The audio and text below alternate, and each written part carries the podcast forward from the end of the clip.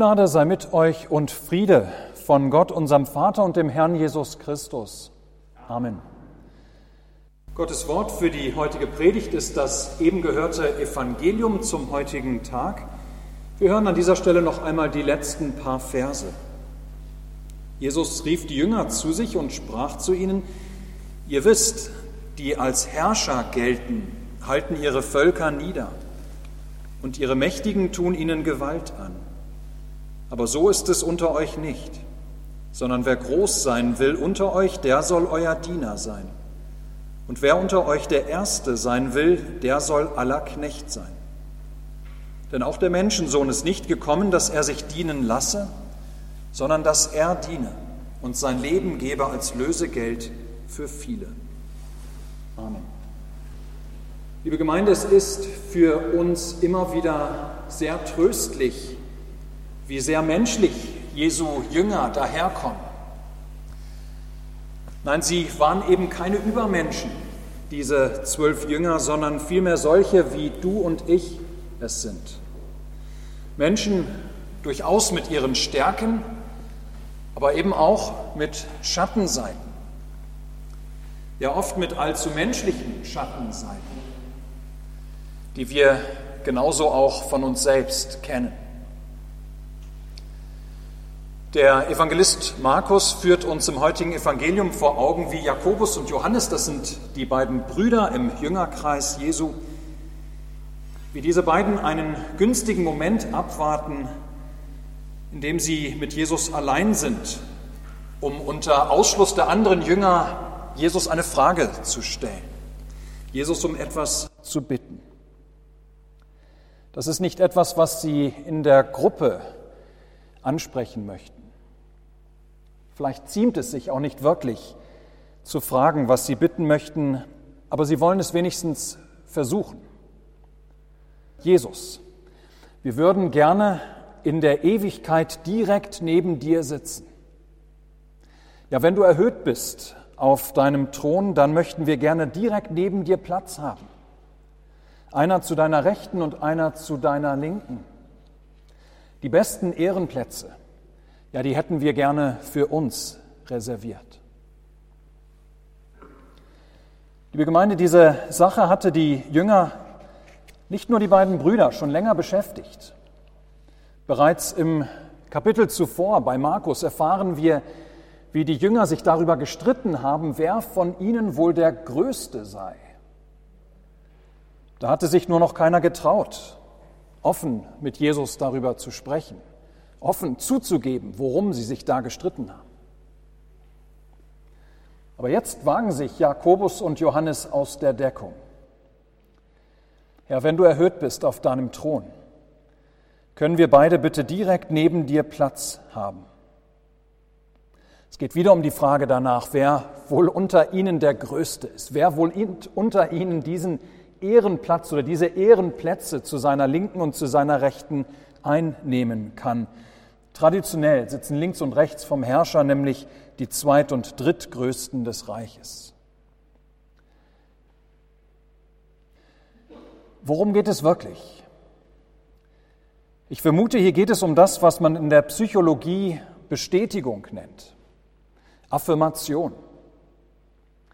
Ja, Jakobus und Johannes, die suchen Bestätigung, Affirmation, Anerkennung.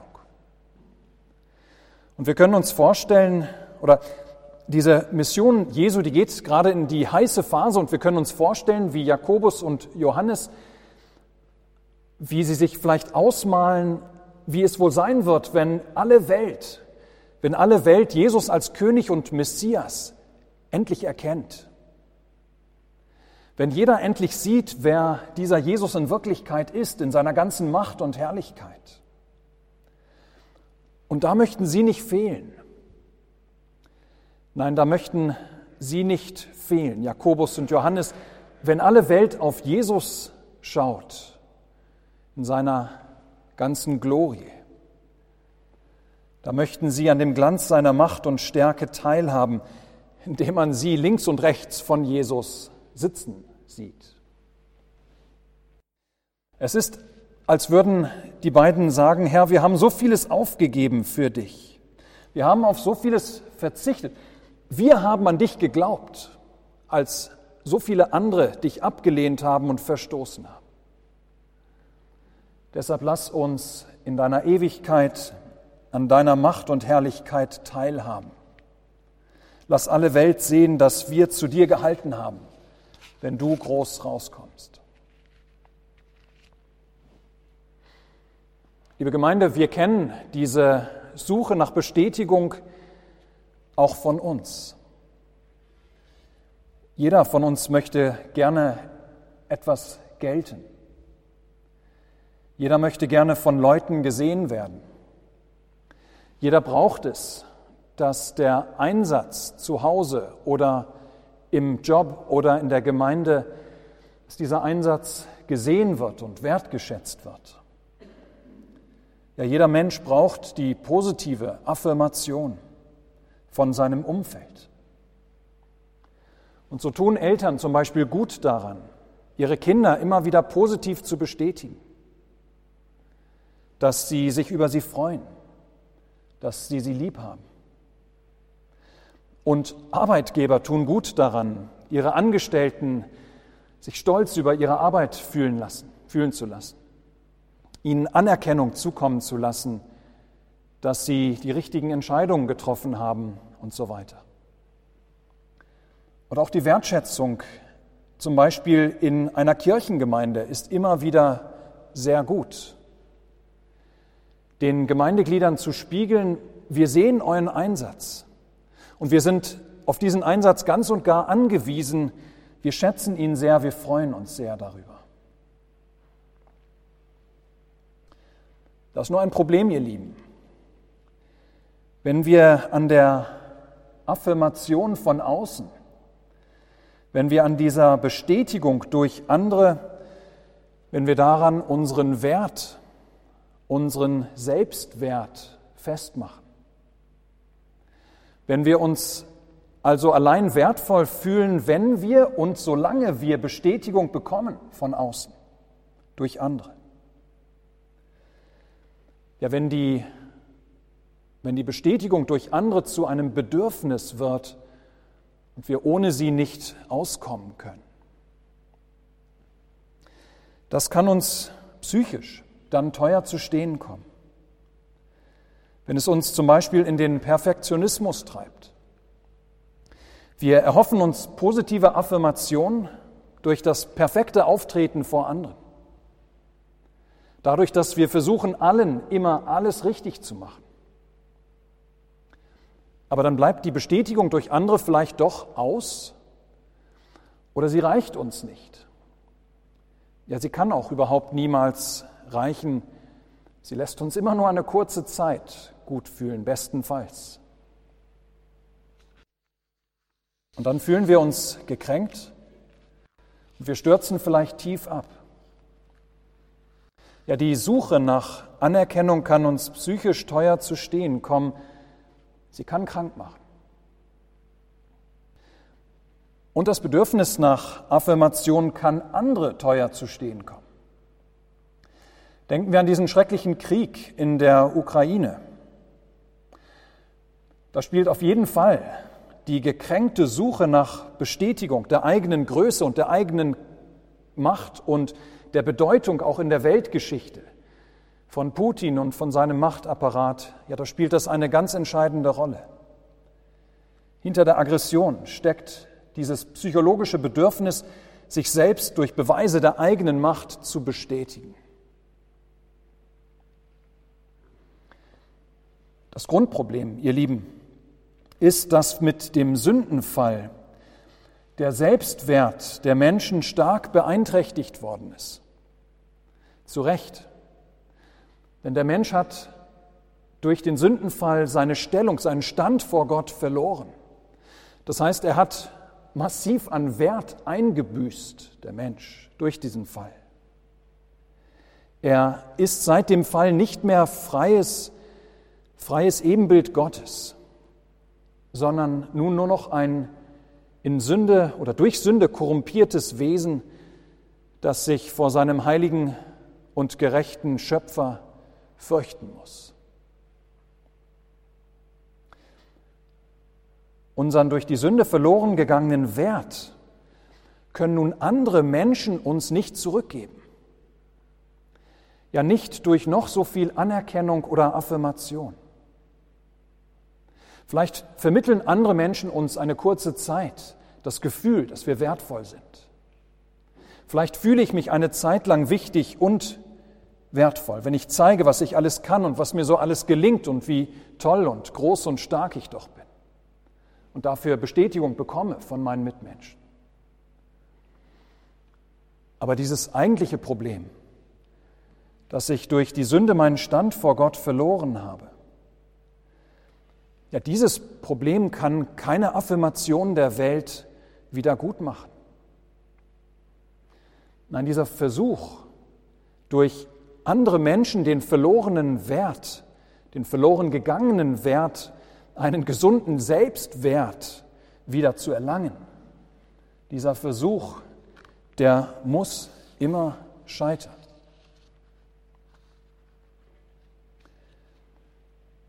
Gott sei Dank. Gott sei Dank für seinen Sohn Jesus Christus. Ja, ihr Lieben, du bist überhaupt gar nicht von der Affirmation durch andere abhängig. Du musst dir nicht deinen Wert durch andere Menschen suchen zu bestätigen. Denn Jesus Christus ist dafür in die Welt gekommen, um Menschen ihren Wert, den sie mit dem Sündenfall verloren haben, wieder zu schenken. Der Menschensohn ist nicht gekommen, dass er sich dienen lasse, sondern dass er diene und sein Leben gebe als Lösegeld für viele. So spricht Jesus seine Jünger an im heutigen Predigtwort. Der Menschensohn ist gekommen, dass er sein Leben gebe als Lösegeld für viele.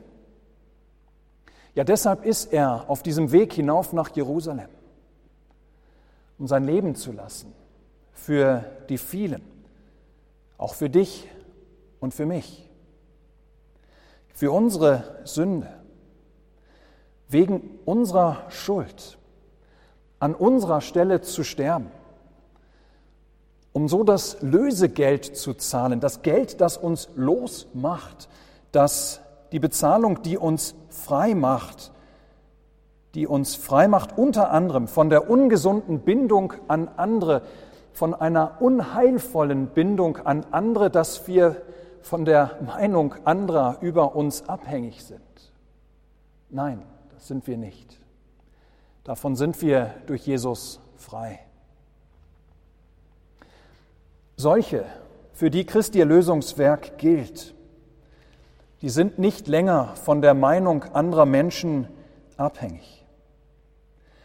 Ich bin nicht von der Bestätigung von der Affirmation durch meine Mitmenschen abhängig, damit ich mich wertvoll fühle. Nein, Jesus lässt mir sagen, du bist wertvoll, weil ich dich erlöst habe. Du bist wertvoll, weil ich für dich mein Leben in den Tod gegeben habe. Ja, du bist wertvoll. Du bist unendlich wertvoll, weil ich mein Leib und mein Blut zu deiner Erlösung gegeben und vergossen habe. Dass Gott eben nicht länger zornig auf dich blickt, obwohl du ein Sünder bist, sondern freundlich und gütig auf dich blickt. Ja, du bist unendlich wertvoll. Sein Bestes hat Gott es sich kosten lassen, dich zu erlösen. Jesus macht dich frei von einer unheilvollen, von einer ungesunden Bindung an andere Menschen, dass du von ihrer Meinung, dass du von ihrer Meinung über dich nicht abhängig bist. Nicht andere Menschen müssen dir deinen Wert geben oder dir deinen vermeintlichen Wert bestätigen. Nein, Jesus Christus ist für dich den Weg ans Kreuz gegangen. Das gibt dir einen unendlichen Wert. Als Jakobus und Johannes mit ihrer Bitte an Jesus herantraten, da haben sie das alles noch gar nicht verstehen können. Jesus weiß das. Und deshalb geht er auch so liebevoll mit diesen beiden an dieser Stelle um. Ohne Vorwürfe ihnen zu machen, ganz behutsam, macht er ihnen klar, dass, dass sie es noch gar nicht begreifen können, dass es im Reich Gottes ganz anders zugeht als in der Welt. Und vor allem, dass unser Bedürfnis nach Bestätigung durch andere Menschen, dass dieses Bedürfnis des eigenen Werts nicht durch die Anerkennung durch andere Menschen befriedigt wird, sondern dass Jesus selbst uns durch seinen Dienst, dass er sein Leben geben will als Lösegeld für die vielen, für alle, die es nur wollen, dass er durch seinen Dienst uns einen unendlichen Wert zukommen lässt. Jakobus und Johannes, sie würden es später durchaus begreifen. Nachdem sie die ungeheure Liebe Jesus zu ihnen am Kreuz geschaut hatten. Jesus deutet dies bereits an in der heutigen Lesung.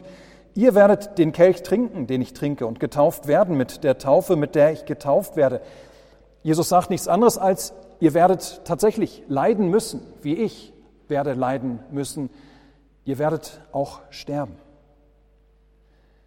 Ja, sie würden Tatsächlich, Jakobus würde hingerichtet werden, Johannes später in die Verbannung geschickt werden. Sie würden leiden und sterben, ähnlich wie Jesus. Aber sie würden dann allerdings nicht Ehre und Anerkennung vor den Menschen suchen, sondern selbstlos diese Verfolgung und den Märtyrertod auf sich nehmen. Ja, um der frohen Botschaft willen würden sie nicht so sehr danach fragen, was die Menschen wohl von ihnen halten, sondern würden sie bereit sein, das gerne auf sich zu nehmen. Jesus macht dich frei von einer unheilvollen, von einer ungesunden Bindung an andere Menschen, dass du von ihrer Meinung über dich nicht abhängig bist. So macht Jesus es schließlich auch noch den anderen Jüngern deutlich. Diese bekommen irgendwie mit, dass Johannes und Jakobus mit Jesus da gesprochen haben und worum es da ging. Sie ärgern sich, verständlicherweise. Vielleicht ärgern sie sich, dass sie selbst nicht den Mut gehabt haben, Jesus darauf anzusprechen, was sie doch genauso in ihrem Herzen bewegt. Auch sie würden am liebsten an zweiter und dritter Stelle neben Jesus sitzen. Und Jesus führt ihnen vor Augen, dass, wie so oft, im Reich Gottes ganz andere Maßstäbe gelten als in der Welt. In der Welt meinen wir den größten Wert zu haben, wenn möglichst viele uns dienen, was unsere Macht und Stärke demonstriert. Im Reich Gottes kommt uns von Gott, von seinem Sohn ein Wert zu.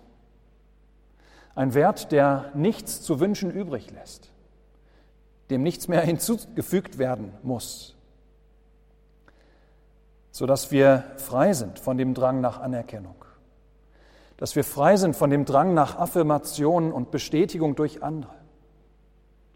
Nein, davon sind wir tatsächlich frei, davon befreit, losgemacht, frei, unseren Nächsten selbstlos zu dienen.